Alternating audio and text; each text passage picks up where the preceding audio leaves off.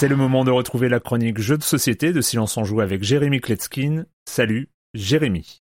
Salut Erwan, lors de ma chronique précédente, on parlait d'une planète, d'un plateau individuel sur lequel était représentée une planète sur laquelle on devait développer la vie. Et ben là, tout pareil, tout pareil. Mais bon, la comparaison s'arrête là parce que les jeux n'appartiennent pas du tout à la même catégorie, celui-là est beaucoup plus simple, plus minimaliste. Biomos, euh, il est fourni dans une petite boîte éco-friendly, c'est important de le noter. Chaque joueur va donc recevoir un plateau individuel sur lequel est représentée une planète qui, elle, est entourée d'un rail dans lequel on va pouvoir faire coulisser des jetons. Il y a cinq types de jetons, les mers, les déserts, les forêts, les montagnes et les glaciers, et on va les drafter. Ces jetons sont mélangés dans un sac. À chaque fois, on va en sortir 5 au hasard de ce sac. Les joueurs vont en prendre un chacun à leur tour, et dès qu'il n'y en a plus, ben, on en ressort encore 5 du sac. À chaque fois qu'on va poser ces jetons dans le rail circulaire autour de notre planète, on va créer des combinaisons. Donc ça peut être euh, désert, forêt, forêt, glacier, ou euh, mer, désert, mer, mer. Et puis on peut faire glisser tout ça, donc on peut poser des jetons entre deux autres jetons, et donc faire évoluer ces combinaisons en permanence. Au centre de la table, il y a des cartes biomes qu'on va pouvoir obtenir si on remplit les conditions qui sont indiquées dessus. Et ces conditions, ce sont des combinaisons de terrain. Si à la fin de nos tours on a la bonne combinaison, on pourra prendre la carte et obtenir des points. Évidemment, les plus longues combinaisons apportent plus de points. La partie se termine lorsque les 14 jetons sont posés autour de notre planète. Il y a aussi un 15e jeton qui est posé sur la Lune. La Lune est composée de l'un des 5 terrains. On obtient un point supplémentaire pour chaque terrain qui correspond au terrain de la Lune. Et là, accrochez-vous parce qu'il y a deux modes dans ce jeu et c'est ça qui m'a beaucoup plu. On a fait notre première partie en mode normal, on l'a torché en 10 minutes, c'était pas très profond, bon,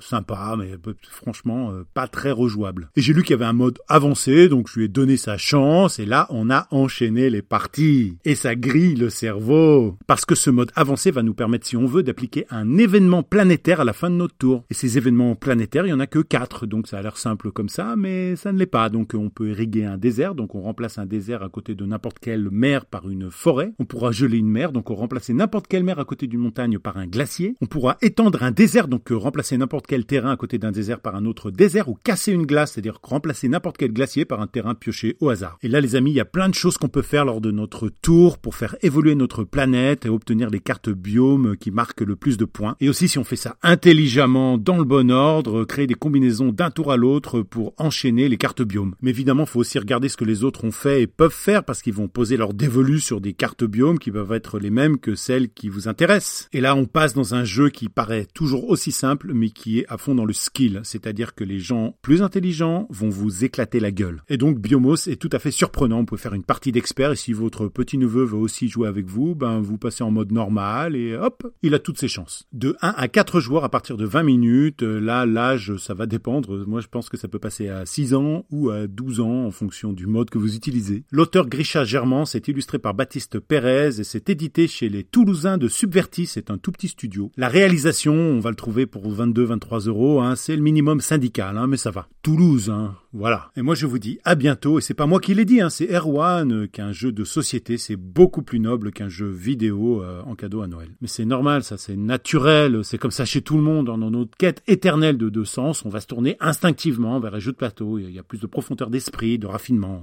Bye bye